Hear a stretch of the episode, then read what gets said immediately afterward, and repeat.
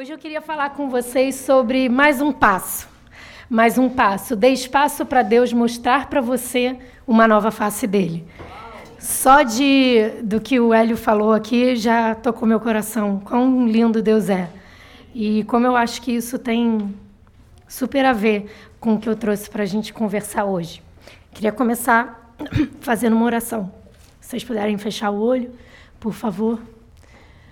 Jesus Cristo, Pai, Obrigada, Deus, pela tua presença, pela tua fidelidade na nossa vida, Senhor. Esse culto é teu. Age, Senhor, com liberdade nesse lugar. Que quem veio aqui hoje, Senhor, veio te buscar. Encontrar, Senhor, a palavra viva, a palavra revelada, a palavra que transforma, Senhor, os nossos corações. Que a gente possa dar espaço, Senhor, para o Senhor agir com liberdade na nossa vida. Conduz, Senhor, esse culto. Me capacita, Pai porque é sobre ti. Em nome de Jesus. Amém. É, quando o Timóteo me convidou para estar aqui hoje, falou que ia viajar, eu fiquei nervosa, e eu falei: ai, Deus, o que, que eu faço, Deus? E aí eu pensei, no meu coração veio sobre uma nova fase. Vai chegando o fim do ano, acabaram as eleições e a gente está com aquela expectativa do que vai ser, do que vai ser o ano que vem. O que, que tem para gente? O que mais tem para gente? E Deus é um Deus que abençoa de glória em glória e Ele tem um crescer com a gente de abundância, de bênção. E avançar e ter uma nova fase com Deus é conhecer mais uma nova face de quem Ele é.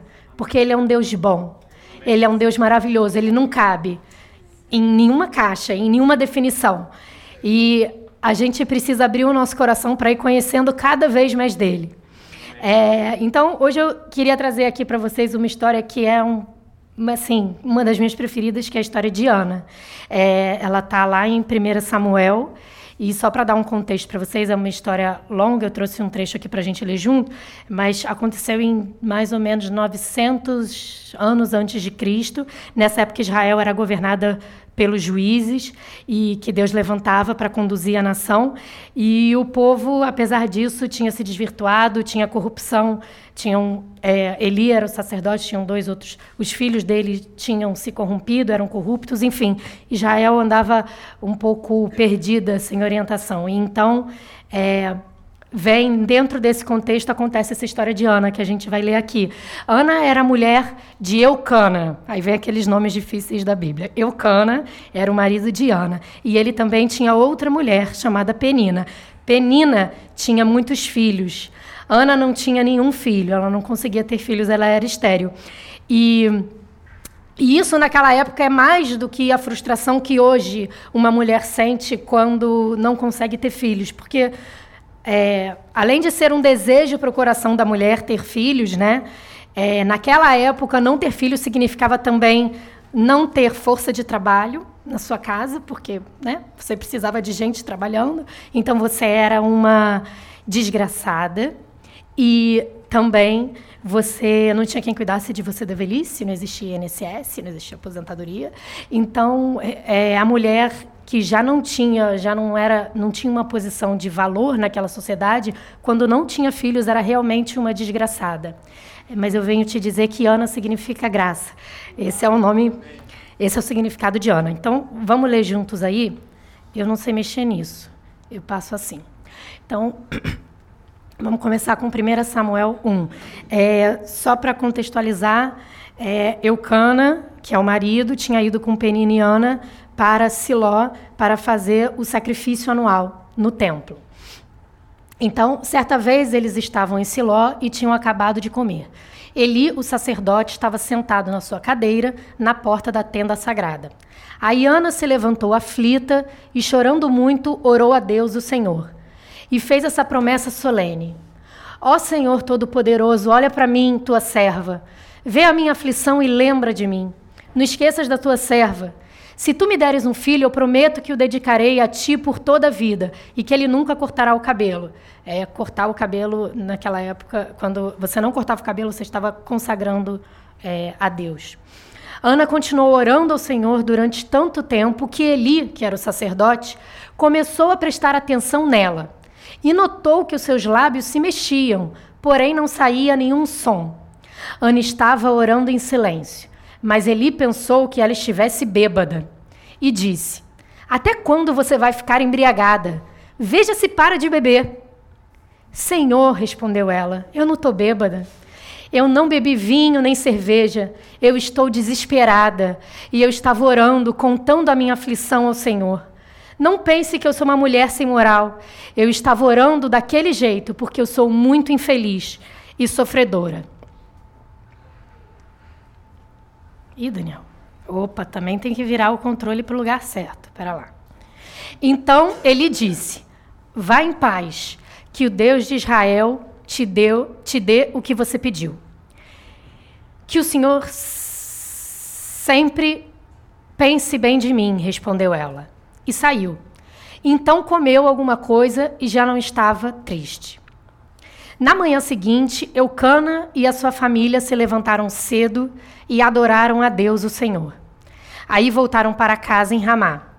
Eucana teve relações com a sua esposa Ana e o Senhor respondeu à oração dela. Ela ficou grávida e, no tempo certo, ela deu à luz um filho. Pôs nele o nome de Samuel e explicou: Eu pedi esse filho a Deus, o Senhor. É demais essa mulher, gente. Exemplo de fé. É, essa é a primeira parte da história. Essa mulher se derramou assim diante de Deus. Se derramou de tal forma que o sacerdote achou que ela tivesse bêbada.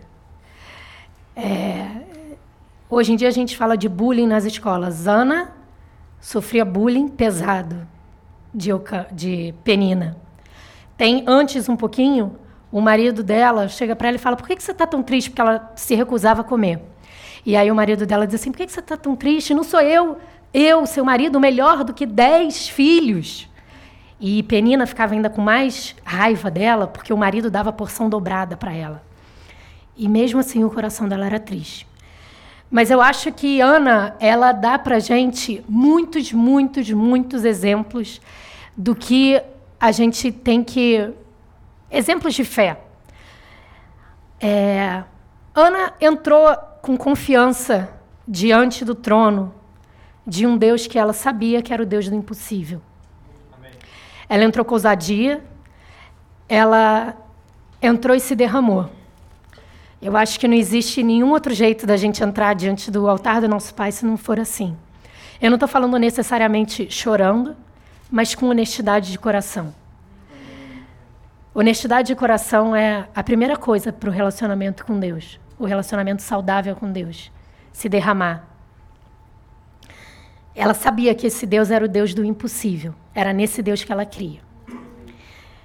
Ana, não sei se vocês notaram, Ana entrou, se derramou e conversou, tá bêbada? Não tô bêbada. E aí ele vira e fala para ela, então que Deus faça aquilo que você pediu.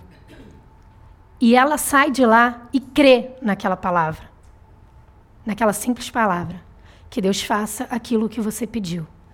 E ela que estava sem comer, e ela que estava no outro, que estava triste, que estava desanimada, ela comeu e já não estava mais triste. Ana foi transformada pela verdade da palavra de Deus de tal forma. Com a palavra, gente. Vocês estão entendendo o poder disso? Não é porque ela saiu de lá grávida, não. Ela saiu de lá com a palavra de Eli. Que faça, que o Senhor faça você conforme você pediu. E ela saiu de lá e o semblante dela mudou. Ela comeu e ela já não estava mais triste. Isso é o que Deus espera da gente. Que a gente creia nele com tal ousadia, com tal ousadia, que basta uma palavra dele para transformar o nosso semblante, para voltar a dar para a gente comida, fome. É isso, basta uma palavra. Ana saiu de lá na manhã seguinte, ela se levantou, ela ainda não está grávida, gente, vamos acompanhar. E adorou a Deus. Ana adorou a Deus antes da bênção chegar. É isso que Deus espera da gente, é isso que Ele convida todos nós aqui a fazermos: adorar antes da bênção chegar. E mais, quinta coisa que Ana fez. Quando ela finalmente ficou grávida, no tempo certo, ela deu à luz um filho, ela pôs o nome desse filho, que significa eu pedi esse filho a Deus. É isso que significa Samuel. Ana ensina para gente aqui que quando a sua bênção chegar, o objeto da sua bênção tem que ser sempre motivo de adoração a Deus. Sempre. Quando você olhar para a sua vida, que você hoje possa fazer isso, lembrar. Lembrar da bênção que você já pediu lá atrás diante do Deus Altíssimo. Que você já pediu como se fosse uma bêbada, chorando de tão desesperada que você estava. Mas Deus te convida hoje a se lembrar que foi Ele que te deu. E você trazer à sua memória hoje aquilo que te traz esperança e lembrar: foi Deus que me deu. É isso que Deus chama a gente a fazer. A olhar para o nosso Samuel e falar assim: foi Deus que me deu. E é por isso que eu posso louvar Ele de novo hoje. Essa é a primeira parte da história. Mas não é sobre isso que eu queria falar ainda. Vamos para a parte 2. Eu tenho que saber usar isso aqui. Vamos lá. Já foi? Daniel mudou? Ok, vamos lá. Parte 2. Eucana e a sua família foram a Siló para oferecer ao Senhor o sacrifício anual e o sacrifício especial que ele havia prometido. Ana, porém, não foi. Ela disse ao marido: Assim que o menino for desmamado, eu o levarei ao santuário de Deus, o Senhor, para que ele fique lá toda a sua vida. E Eucana, o marido, respondeu: Faça o que você achar melhor. Fique em casa até que ele seja desmamado.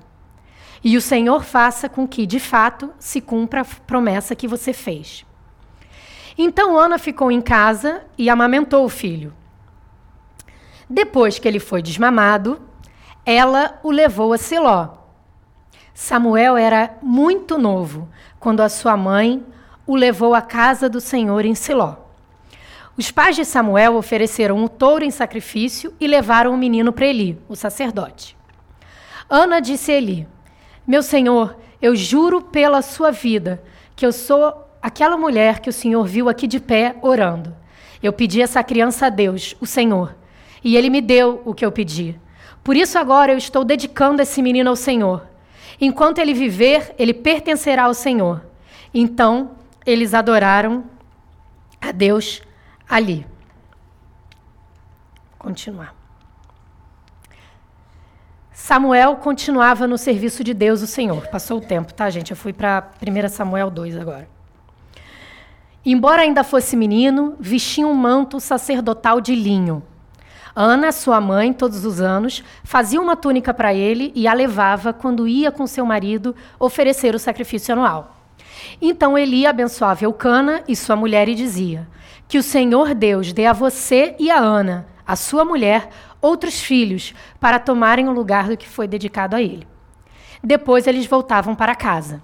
E o Senhor abençoou Ana, e ela teve mais três filhos e duas filhas. E o menino Samuel crescia no serviço de Deus, o Senhor. É. Gente, eu não sei vocês, mas eu li isso aqui. Tem certas coisas na Bíblia que a gente lê e passa batido. E eu estava dando de mamar quando eu li essa parte. E aí, na hora, eu falei assim: para, para, calma, calma. O que, que essa mulher fez? Ela pegou o filho dela e devolveu a Deus. E eu parei aí, aí eu fiquei, resumindo. É, Ana, ela deu mais um passo em direção a Deus. Naquela primeira oração, ela se derramou e ela creu na face de Deus, na primeira face, ela conhecia uma face de Deus, o Deus do impossível. Esse Deus do impossível, ele é capaz, ele é poderoso para me abençoar. E aí, naquele momento em que a Bíblia fala que ela parecia uma bêbada, ela vai e ela faz uma promessa a Deus e ela diz assim: Se eu tiver, se você me der esse filho, Deus, eu volto aqui e eu devolvo. E assim, eu não sei você, mas quando eu li isso, eu pensei: como é que Ana não virou para Deus e falou assim: eu mudei de ideia. eu mudei de ideia. Eu estava, você mesmo. Ele achou que eu estava bêbada, eu estava bêbada, eu estava emocionada. Eu, eu mudei de ideia. Eu, eu dei um passo maior do que minha perna. Eu, eu mudei de ideia. Mas Ana não fez isso. E quando eu estava dando de mamar e eu li isso, eu fui lá em Hebreus no Heróis da Fé, que eu falei, essa mulher entrou lá na lista dos Heróis da Fé. E aí eu li a lista e ela não está.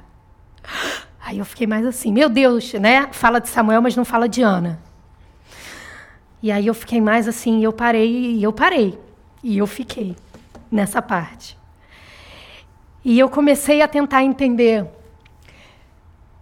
o que faz uma mãe entregar um filho de volta a Deus. Um filho que ela amamentou, e eu ali que estava naquele momento amamentando, eu pensei, meu Deus, se eu soubesse que eu ia ter que cumprir uma promessa de devolver esse filho a você, eu ia contar no caderninho o calendário como se fosse o corredor da morte, sabe? Tipo, menos um dia, menos um dia, meu Deus, estou angustiada, estou angustiada. Mas não foi isso que Ana fez. E isso eu não estou inventando, porque, na verdade, o capítulo 2, que a gente não leu aqui, ele fala de uma oração de Ana que é uma oração de louvor e agradecimento que ela faz antes de, de devolver, né? Samuel. E ela fala coisas do tipo: Eu estou andando nas nuvens, eu estou dançando a minha salvação, não há santo como eterno, nenhum rochedo como Deus. Coisas assim. Ela foi entregar o filho dela em adoração a Deus. E eu falei: Meu Deus, como isso é possível? Como isso é possível? E aí eu fui para a explicação lógica. Eu falei assim, não, de repente, naquela época, naquela sociedade, não devia ser a relação mãe filho que a gente tem hoje, né? Não, com certeza era mais fácil, porque senão ela não ia ter feito isso. E aí eu li uma coisa aqui que também me impactou. Ana, sua mãe, todos os anos fazia uma túnica para ele e a levava quando ia com seu marido oferecer o sacrifício anual. Ana era uma mãe como eu e muitas de vocês. Ana costurava para esse filho. Ele não foi um filho que ela abandonou e esqueceu. Ela costurava para esse filho, ano após ano. Quer dizer que enquanto ela costurava, eu estou aqui elocubrando, ela pensava: esse filho está crescendo? Será que ele. Como é que está a carinha dele? Não tinha WhatsApp, né, gente? Não tinha nada disso. Então, como é que ele está? Ele está crescendo. Ela sabia que ele estava sendo cuidado e crescendo, porque isso aqui eu acho que é uma lição. Quando você entrega alguma coisa para Deus, você sabe que Ele vai cuidar e fazer crescer. Amém. Esse é o caráter do nosso Deus. Ele não pede nada para a gente porque Ele quer tomar da gente. Porque nosso Deus não é um Deus que toma. O nosso Deus é um Deus que abençoa. Nosso Deus abençoa tanto tanto, tanto, que Ana teve mais três filhos e duas filhas. Ana devolveu esse filho assim, mesmo costurando a túnica lá em casa, né? Costurando a túnica para esse filho, pensando nesse filho que estava crescendo, pensando em Samuel. Esse amor, essa coisa que era cara ao coração dela, ele era precioso ao coração da Ana, não foi fácil. Ele era caro. Ela costurava para esse filho. Ela entregou Samuel orando, agradecendo e louvando, porque na hora que ela, lá atrás, naquela primeira oração, que ela foi encontrar o Deus do impossível, ela encontrou uma outra face de Deus.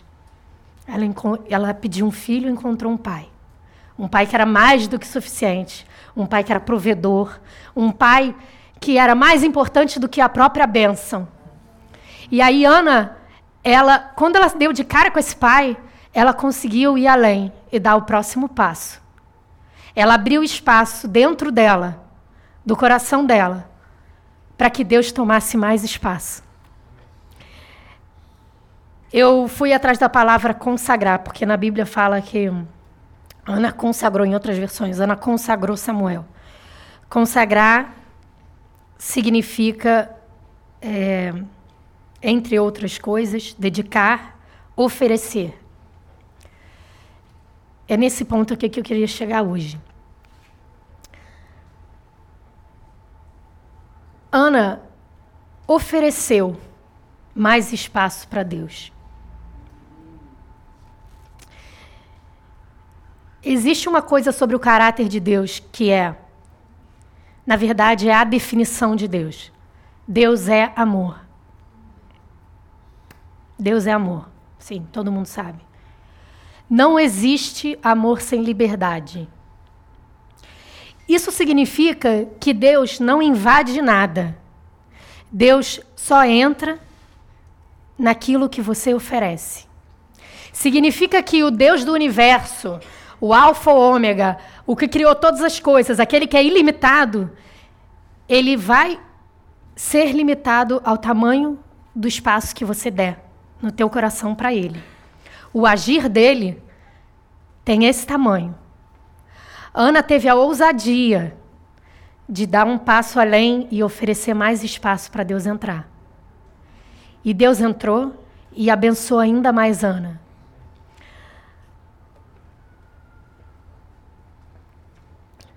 A Bíblia fala assim: que eis que estou à porta e bato.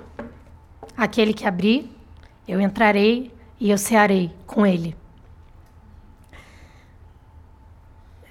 Talvez a maior parte de nós aqui sejamos cristãos e a gente já tenha aberto a primeira porta. E a gente já tenha confessado a Deus assim, oferecido a nossa vida a Deus. Deus, eu preciso de um Salvador, eu não consigo sozinho. Eu creio que você veio como homem para me salvar e eu ofereço o meu coração. E Deus entrou. E ele entrou. E você ofereceu a sala da tua casa. Mas aí você fechou a porta do corredor. Lá para dentro as crianças estão assim, ó, se matando, tudo bagunçado. E Deus sentou na sala. E existem outras portas do teu coração, outras portas da tua casa, outras portas da tua vida, onde ele ainda não entrou. E ele quer entrar. E sendo assim bem vulgar, Deus quer arrumar suas gavetas de calcinha, sabe, mulheres? Ele quer entrar no teu íntimo. Sabe por quê? Porque ele é um Deus de comunhão. Ele é um Deus de intimidade. Ele é um Deus que ele conhece o mais profundo do teu coração, de um jeito no detalhe. A oração que você faz em silêncio de noite, Aquela oração que você dorme no meio. Aliás, isso é uma coisa que eu ouvi uma vez um pastor falar e eu quero compartilhar com vocês porque tirou um peso das minhas costas. Porque eu eu começo a orar antes de dormir e eu, eu durmo no meio da oração. Aí depois eu fico com aquela cara assim, caraca, dormi no meio da oração.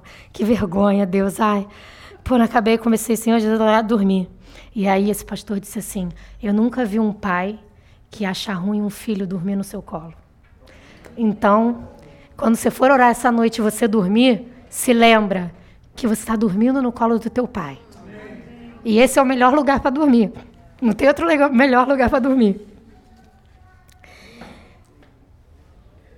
Quando Ana abriu o coração e deu mais um passo em direção a Deus, Samuel deixou de ser apenas a resposta de oração da Ana, para ser a resposta para Israel. Samuel né, virou sacerdote, profeta, conduziu o povo de Israel numa vitória é, sobre os filisteus. A partir dali se instituiu uma nova fase do povo de Israel, que foi dos reis. Veio Saul, veio Davi, Salomão e a história continuou. Às vezes Deus coloca uma coisa, uma resposta, quando você não abre espaço para Ele, a benção é sua. Mas Deus quer encher o mundo com a glória dele, o mundo inteiro com a glória dele. E se você senta na bênção, ele não, a bênção não vai transbordar. E Deus hoje está chamando a gente para abrir espaço para poder encher mais a garrafa, para ela poder transbordar. Dá um gole para poder encher mais e transbordar. Ainda tem espaço para você deixar o teu coração para Deus entrar. Abrir a porta não é fácil. É, muitas vezes, quando a gente abre a porta para Deus, a gente expõe a nossa fragilidade.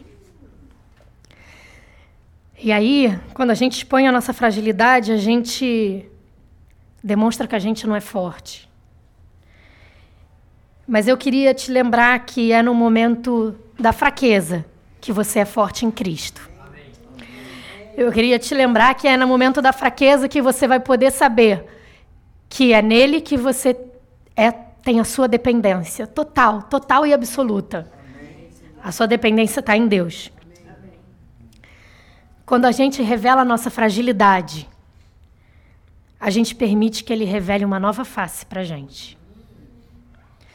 O Hélio contou aqui emocionado de uma fase da vida dele que foi dura e difícil. E a nossa jornada com Deus é uma jornada de fé. Porque então ele contou a Moisés foi e foi generosa em fé quando ela não tinha nada. E Deus mostrou uma outra face. Uma outra face. Não porque ela foi generosa e aí ela. É, como é que fala isso? Isso, uma moeda de troca. Não, mas porque ela entregou o coração dela a Deus. Ela abriu espaço no coração dela para a expectativa de que Deus tinha coisas mais altas para a vida dela, coisas maiores. E ali ela pôde ter a revelação de um Deus que era mais do que suficiente, que era um Deus que era mais do que provedor, que não ia deixar faltar nada.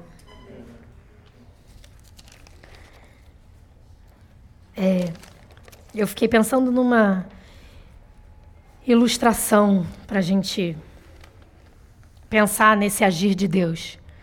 Pensei numa fazenda. Numa fazenda que você tem o seu coração uma fazenda com muita terra, muita terra. E você tem áreas da sua vida, do teu coração, que são terras improdutivas. Só que você fechou a cerca, cara. Aí você fecha a cerca e você fica na frente da cerca assim, ó, falando: eu não vou deixar ninguém entrar porque essa terra é minha. Eu estou tomando conta dessa terra. Se alguém entrar, alguém vai levar a minha terra embora. E Deus está lá, batendo na porta. E quando, na verdade, se você abrir a porta, abrir a cerca, vai entrar a água da vida. E vai molhar aquela terra seca.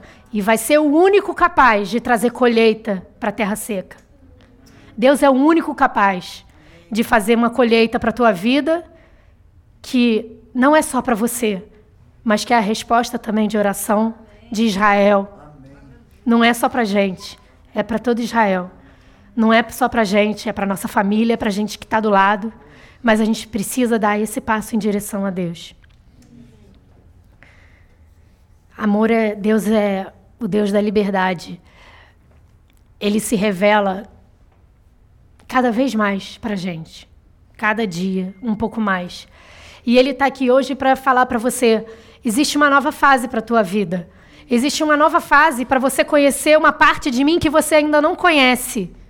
Para você entender que eu não sou um Deus limitado. Talvez você já tenha conhecido o Deus que cura, talvez você já tenha conhecido o Deus, não sei, o Deus que provê, mas existe mais de Deus para você conhecer, mais de Deus.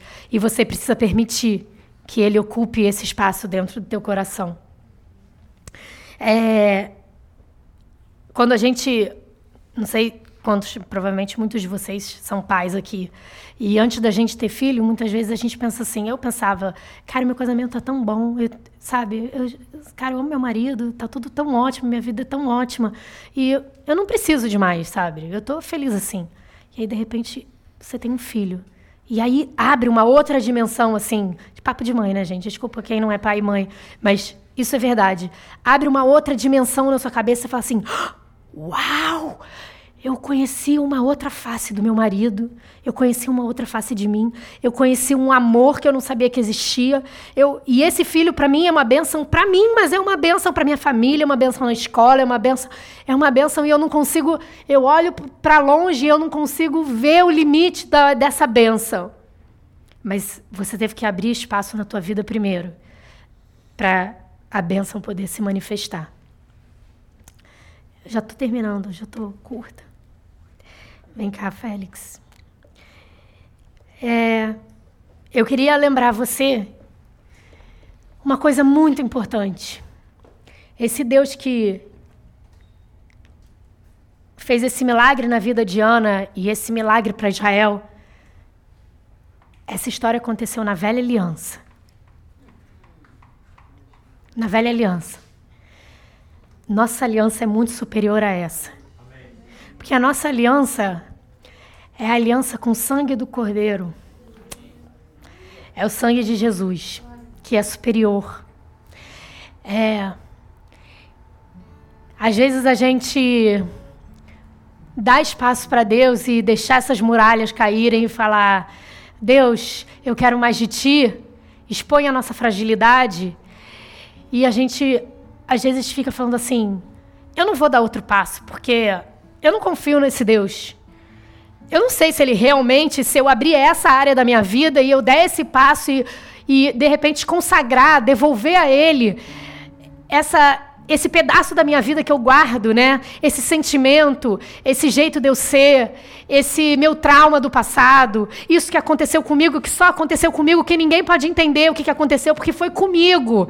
Se você fica guardando isso para você, é, você fica em cima disso, protegendo, protegendo, protegendo, porque você não quer se expor, porque você não quer se mostrar para Deus assim, nu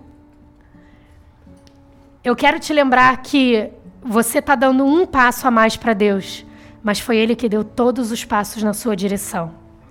Ele é um Deus em quem você pode confiar, porque Ele é o Deus confiável, porque Ele deu todos os passos primeiro. Todos os passos foi Ele que deu. Porque Ele que se despiu da sua glória para vir para o mundo como homem, para passar por sofrimento que eu e você tínhamos que passar. Ele ama a gente tanto e ele quer tanto abençoar a gente que ele falou assim: cara, eu vou colocar isso tudo nas minhas costas para poder abrir o caminho para você ter um relacionamento com Deus Pai. Porque sabe do que? Antes de Jesus, Ana ouvia Eli. Só que com Jesus você pode entrar com ousadia e confiança no trono da graça, sabendo que Deus não só te ouve, como Ele já respondeu, Ele já conquistou, e isso agora que a gente está vivendo aqui é só desfrutar das heranças que Ele já conquistou na cruz. Então, desde o início, Deus criou o homem para ter relacionamento com Ele. Deus ama a gente tanto que ele colocou o homem no mundo e ele falou: Isso era muito bom. E ele tinha comunhão total com o homem, lá no início. E o homem fez uma escolha errada. Porque, como eu falei no início, o caráter de Deus é um caráter de amor. E Deus age na liberdade que a gente dá para ele. E o homem escolheu diferente daquilo que Deus tinha planejado para o homem. A vida de abundância e de amor, o homem escolheu outra coisa. E a partir dali, Deus bolou um plano para reconquistar essa comunhão que ele perdeu com o homem, reconquistar o coração do homem, que foi escolhendo outras coisas. E ele está na porta, dizendo: Você me oferece mais um pedaço? Você me oferece? Eu tenho mais filhos para você, você me oferece? Eu tenho mais bênçãos para você, você me oferece? Sabe essa área da tua vida que você não deixa ninguém pegar porque dói demais? É essa que eu quero entrar. É nessa que eu quero entrar. Você me oferece? Eu sou um Deus que quer te curar. Quando Adão comeu do fruto e perdeu a comunhão com Deus, e Deus veio ter comunhão com ele no fim da tarde, como sempre ele fazia, ele estava nu e ele falou: Eu tô nu. E Deus fala para ele: Como é que você sabe? Quem te disse que você está nu? Quem te disse? Quem acre... Como é que você acreditou nessa mentira? E Deus cobre Adão. Você pode se mostrar frágil diante de Deus, Porque ele passou por tudo que você passou como homem, dependendo do Espírito Santo, para que você hoje pudesse desfrutar dessa relação com Deus Pai. Para que a gente tivesse livre acesso. A Bíblia fala que o véu se rasgou dentro do santuário. Hoje a gente tem livre acesso ao Deus. Ele veio para habitar em nós. Olha que loucura! Que Deus é esse? Que amor é esse? Que amor é esse? Que o Deus Todo-Poderoso, Todo-Poderoso, não só falou, eu quero me relacionar com você, e eu rasguei o véu e hoje eu abri o caminho, porque na cruz eu conquistei isso para você, um caminho aberto para você se relacionar comigo. Não só isso, como ele veio habitar em você através do Espírito Santo. Ele já veio habitar em nós, cristãos. E ele hoje fala a nova fase que a gente está esperando, a nova fase para a nossa vida, a nova fase depende da gente entender que ele já deu todos os passos na nossa direção e que a gente precisa agir em fé em dar mais um passo na direção dele, para que ele possa se manifestar de novo e de novo e de novo, mostrando mais uma face. É isso que ele quer. Ele quer que você hoje possa, com um coração sincero, se derramar na frente dele como Ana fez e voltar para o templo, oferecendo aquilo que é precioso para você, aquilo que é doloroso para você, mas para que ele possa restaurar. Porque o que ele está falando aqui é: não acredita na mentira. Eu sou um Deus de amor. Eu sou um Deus de bênção. Eu não sou um Deus de condenação. Eu não sou um Deus que vai te julgar. Eu não sou, eu sou um Deus que quero estar com você perto de mim. Eu quero, eu sou um Deus que quero ter comunhão com você. E eu quero tanto essa comunhão, tanto que eu morri na cruz para você poder hoje dar esse passo em minha direção. Eu já dei todos os passos na sua, gera, na sua direção. Agora falta um passo. Oferece mais espaço para Deus. Oferece mais espaço para Deus no teu coração essa noite. Para que Ele realmente possa fazer. Para que Ele realmente possa cumprir o propósito que Ele tem para tua vida. O teu sonho é um sonho limitado, cara. O teu sonho, você só vê até ali. Deus tem muito mais. Ana via só até ali. Aquele filho. Mas Deus tinha muito mais. Deus tinha cinco filhos para ela, além de Samuel. E Deus tinha um profeta para Israel. Deus tem mais para a tua vida. Essa nova fase de, depende de uma nova face de Deus se manifestar. Vamos ficar de pé, vamos orar?